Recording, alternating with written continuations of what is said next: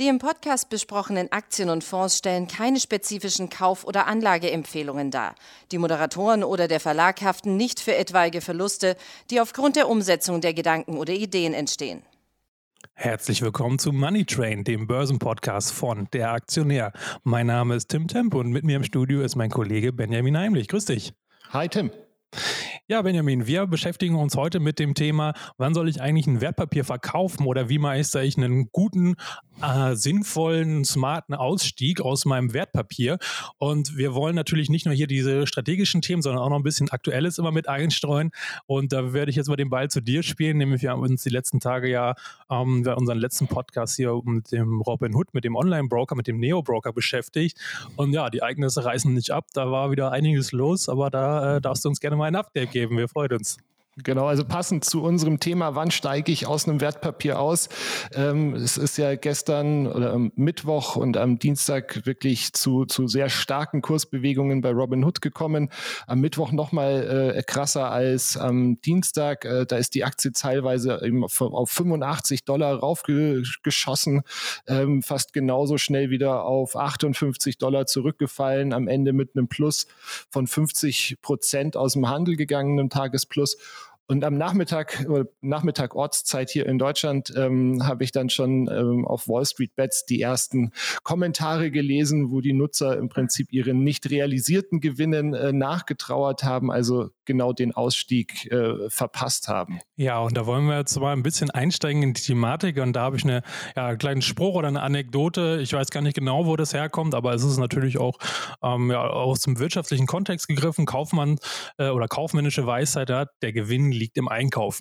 Das hat ja durchaus seine Relevanz, weil gerade im wirtschaftlichen Kontext, wenn man zum Beispiel im Handel oder ähnliches ist, da weiß man ja ziemlich genau eigentlich schon im Vorfeld, ah, was ist eine Ware wert. Ähm, das heißt, wann weiß, das ist ein guter Preis, wenn ich es einkaufe und zu welchem Preis kann ich es verkaufen. Das weiß man oft im Vorhinein schon, vielleicht nicht ganz genau, aber man kann es relativ gut abschätzen. Im Börsenkontext allerdings ist es ja genau das Gegenteil der Fall. Der Einstieg ist dann nämlich eher zweitrangig, auch wenn das vielleicht auf den ersten Blick nicht so ausschaut, sondern der Verkauf ist letztendlich entscheidend und entscheidet darüber, ob ich einen Gewinn oder einen Verlust habe. Ja, es gibt ja verschiedene Arten von Ausstiegen. Den, den händischen, die händische Schließung der Market Order, ähm, den Take Profit und, und den Stop Loss. Wann setze ich denn welche Schließungsart äh, deiner Meinung nach ein? Ja, genau richtig. Also das sind erstmal so diese drei groben ähm, ähm, Arten, wie mich das quasi ähm, ausführen kann am Ende des Tages. Und die Frage ist ähm, gar nicht genau, was jetzt davon besser oder schlechter ist, sondern ähm, ich bin der Meinung, dass man sich da von einer anderen Schiene quasi ähm, der Thematik viel besser nähern kann. Also das heißt, welche Schließungsart soll ich benutzen? Hängt letztendlich von meiner Zielsetzung ab. Ja, dann müssen wir mal ein bisschen größeren Bogen spannen. Das heißt, die Zielsetzung ähm, entscheidet ja am Ende erstmal dann oder von ihr wird ja abgeleitet, was für eine Strategie verfolge ich überhaupt an der Börse. Und erst wenn ich das definiert habe oder runtergebrochen habe in eine konkrete Strategie, ähm, sollte diese Strategie natürlich sinnvollerweise auch ein Ausstiegsszenario mit gleich beinhalten, ähm, sei es ähm, über einen konkreten absoluten Euro-Wert, dass ich sage, ich will maximal nur so und so viel Euro pro Position verlieren, ja, oder eine prozentuale Schiene ähm, oder vielleicht auch gar nichts. Ja, aber ähm, da nähern wir uns jetzt mal ein bisschen so dem, dem professionellere äh, Herangehensweise heran. Und da haben wir jetzt hier mal ein paar Beispiele mitgebracht, ähm, die wir mal äh, jetzt hier vorstellen wollen. Genau, also man hat ja äh, verschiedene, wie du sagst, äh, verschiedene Zielsetzungen. Also auf der einen Seite ähm, langfristig und dann eher die kurz- bis mittelfristigen äh, Ziele, also langfristiger Vermögensaufbau. Ähm, würdest du sagen, dass es in dem Kontext überhaupt sinnvoll ist, ähm, wenn ich wirklich auf, auf zehn Jahre plus Geld anlege, hier mit ähm, solchen Stop-Loss-Orders ähm, zu hantieren? Ja, das ist ein, zum Beispiel ein, ein klassischer Fall, ähm, wenn ich wirklich ein, meine Zielsetzung ist, langfristiger Vermögensaufbau, ich halte es mindestens zehn Jahre oder länger und vielleicht auch noch der Zusatz, ja, ich möchte möglichst wenig Aufwand haben. Dann könnte ja beispielsweise die Strategie sein, okay, ich habe jetzt eine Summe X, die habe ich gerade sowieso frei, oder ich ähm, kombiniere das mit einem Sparplan oder ich mache nur einen Sparplan, weil ich beispielsweise jetzt gerade nicht äh, 1000 Euro äh, flüssig rumliegen habe, die ich jetzt erstmal in den nächsten zehn Jahren sehr wahrscheinlich nicht brauche. Dann könnte ja beispielsweise die Strategie sein, klassischer Sparplan auf einem breit gestreuten ETF. So, wenn ich jetzt diese Strategie verfolge, dann ist eigentlich, daraus ergibt sich eigentlich schon logischerweise sozusagen die Handlungsanweisung, Stichwort Take Profit oder Stop Loss. Also wann so, sollte ich da was machen? Na, gar nicht eigentlich, weil äh, am Ende des Tages weiß ich ja gar nicht, wo steht der Markt in zehn Jahren oder wo könnte er stehen. Das heißt, die Thematik Take Profit ist eigentlich da schon mal komplett raus. Brauche ich gar nicht beachten. Ist natürlich auch schön, weil ich will ja wenig Aufwand haben, muss ich mich gar nicht mit beschäftigen. Ne? Schöne Sache. Beim Thema Stop Loss ist das so eine Sache bei dieser Strategie. Ich würde es dort nicht verwenden, ähm, auch wenn das vielleicht jetzt auf den ersten Blick oder aufs erste Hören ein bisschen komisch klingt, weil man soll ja immer seine Verluste begrenzen. Das ist grundsätzlich richtig, aber wenn man einen Stop-Loss beispielsweise bei ETF setzt, ist äh, grundsätzlich die Frage, ja gut, mein Anlagehorizont ist jetzt zehn Jahre und mehr. Also äh, da kann ich ja durchaus auch mal einen Corona-Crash von 30, 40 Prozent im DAX. Ähm, das ist mir ja, das ist ja in dem Kontext betrachtet kurzfristig. Ja. Äh, und selbst einen Börsencrash wie jetzt 2008, 2009, ähm, der hatte sich dann ja über mehrere Jahre gezogen, die Erholung. Aber auch da war es ja in drei, vier Jahren sozusagen wieder auf dem Vorniveau. Und äh, mich hat das gar nicht interessiert. Deswegen, da brauche ich es gar nicht. Und eine Besonderheit vielleicht auch noch da als, ähm, als Tipp sozusagen oder als, als ähm, ja, besondere äh, Hinweis bei ETFs. Ähm, da kann es sogar ziemlich gefährlich werden, wenn man da einen Stop-Loss setzt. Die, der Hintergrund ist einfach folgender. Die ähm, Produkte funktionieren ja, sind ja quasi oft an den Index angelehnt. So, aber die machen nicht die Bewegung eins zu eins mit, sondern nur, nur theoretisch. Ja? Und wenn zum Beispiel ein Crash ist oder ähm, wenig Liquidität vorhanden ist, sei es, weil es der Börsenplatz irgendeine Provinzbörse ist oder ähnliches, dann kann es sein, dass dieser Spread, also der, der Preis zwischen An- und Verkauf, total auseinandergeht. Das kann mehrere Prozent sein, teilweise auch sogar zweistellig in extremen Fällen. Und wenn man dann einen Stop-Loss drin hat, dann hat der Index vielleicht 10, 20 Prozent verloren. Der ETF aber für teilweise auch nur für Sekunden oder ein paar Minuten äh, war dann bei minus 30, springt dann sofort wieder hoch, Stop-Loss ausgeführt. Man steht da äh, wie der Depp und dann äh, ärgert man sich natürlich doppelt und dreifach. Also deswegen auch da am besten kein Stop-Loss verwenden, weil die Strategie äh, erübrigt das einfach und man hat auch weniger Arbeit, muss man sich gar nicht mit beschäftigen.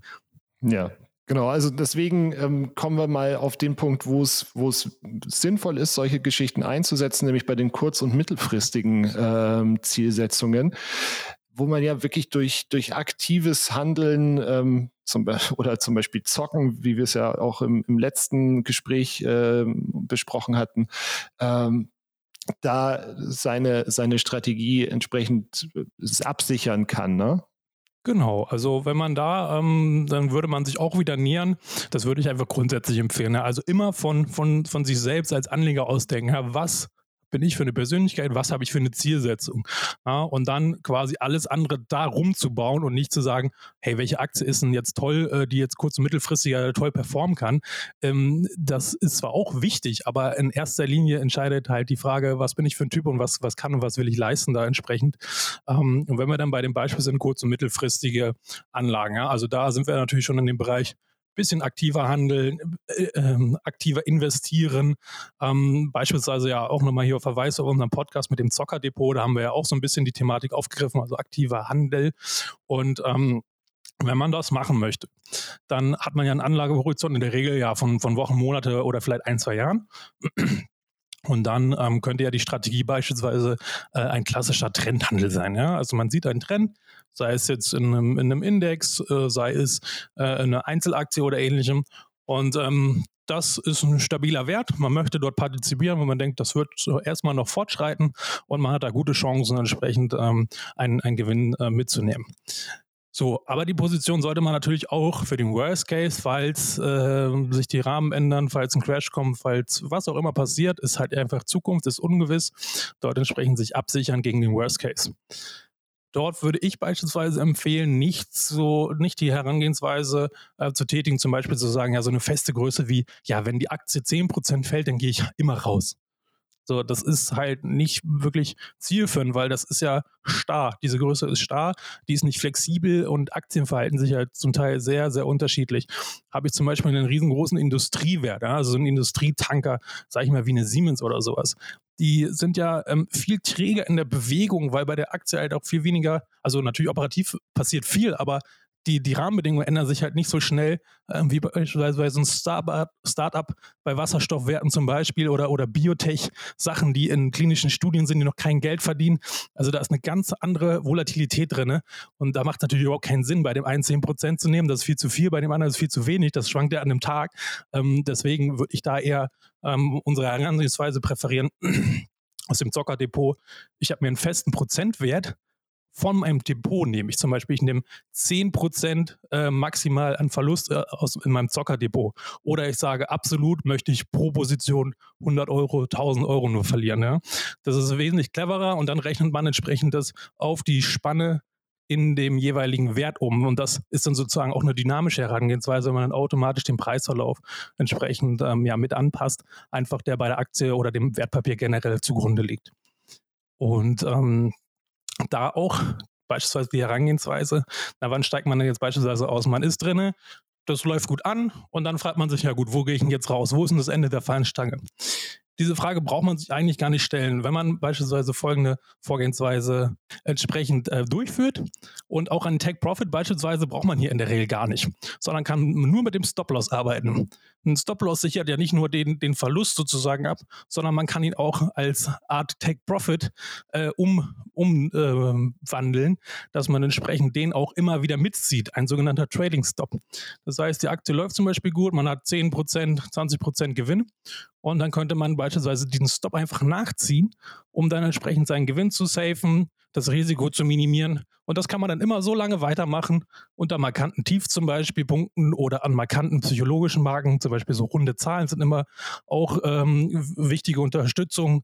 100 Euro, 10 Euro, je nachdem, was es denn für ein Wert ist. Aber ähm, das, das sind auch immer so gute Marken, wo man das drunter legen kann. Ne? Ja, jetzt ähm, ist aber gerade bei den, bei den jungen oder bei den neuen äh, Tradern eben auch häufig bei, auf Robinhood Boards oder sowas zu lesen, dass die eben gar nicht mit Stops arbeiten, weil da die Sorge ist, ähm, dass der Broker die, den Stop immer abfischt. Jetzt hast du ja vor deiner Zeit beim, beim Aktionär selber für einen Broker gearbeitet. Wie würdest du solche ein Aussagen einschätzen?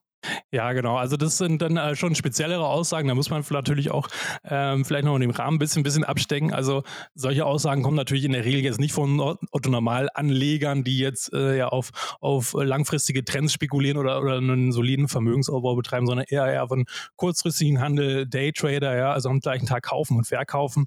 Ähm, da spielt natürlich die Rolle mit dem Stop-Loss und generell dieses Risiko- und Money-Management eine ganz, ganz zentrale Rolle und das ist extrem wichtig da, weil ansonsten ansonsten äh, kommt man da direkt da in die Bedouille und erleidet Schiffbruch. Ähm, das, diese Aussage ist natürlich schon interessant.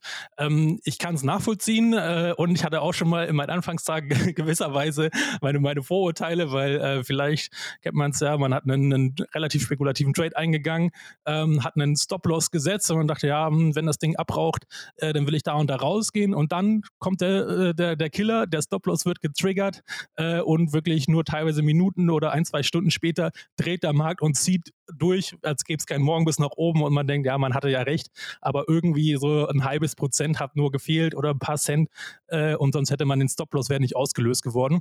Und da fragt man sich natürlich schon manchmal so, äh, kann das jetzt noch ein Zufall sein? Ähm, ja, ist Zufall und teilweise auch nicht.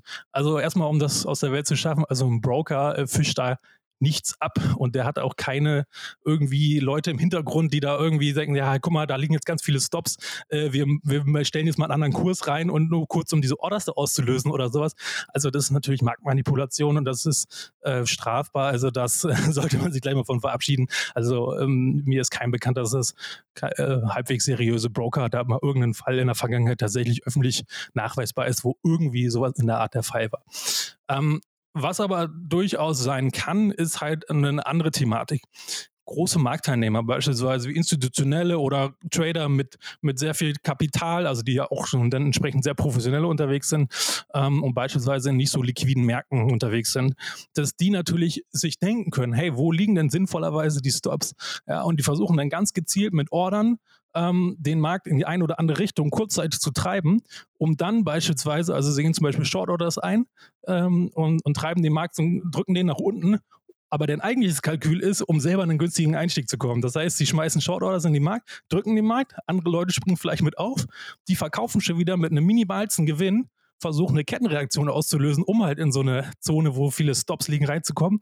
Der Preis rutscht noch mehr und dann kommen sie und kaufen im großen Stil sozusagen mit Rabatt ein und äh, freuen sich dann, ähm, das funktioniert natürlich auch nicht immer, aber da ist es beispielsweise auch eine Erklärung, warum das manchmal gerade zu diesen Bewegungen kommt, wo man sich dann äh, als privater Anleger fragt, so, hey, das kann doch jetzt nicht sein, wieso tritt denn genau da jetzt der Markt, wo die, die ganzen Stops liegen? Ne?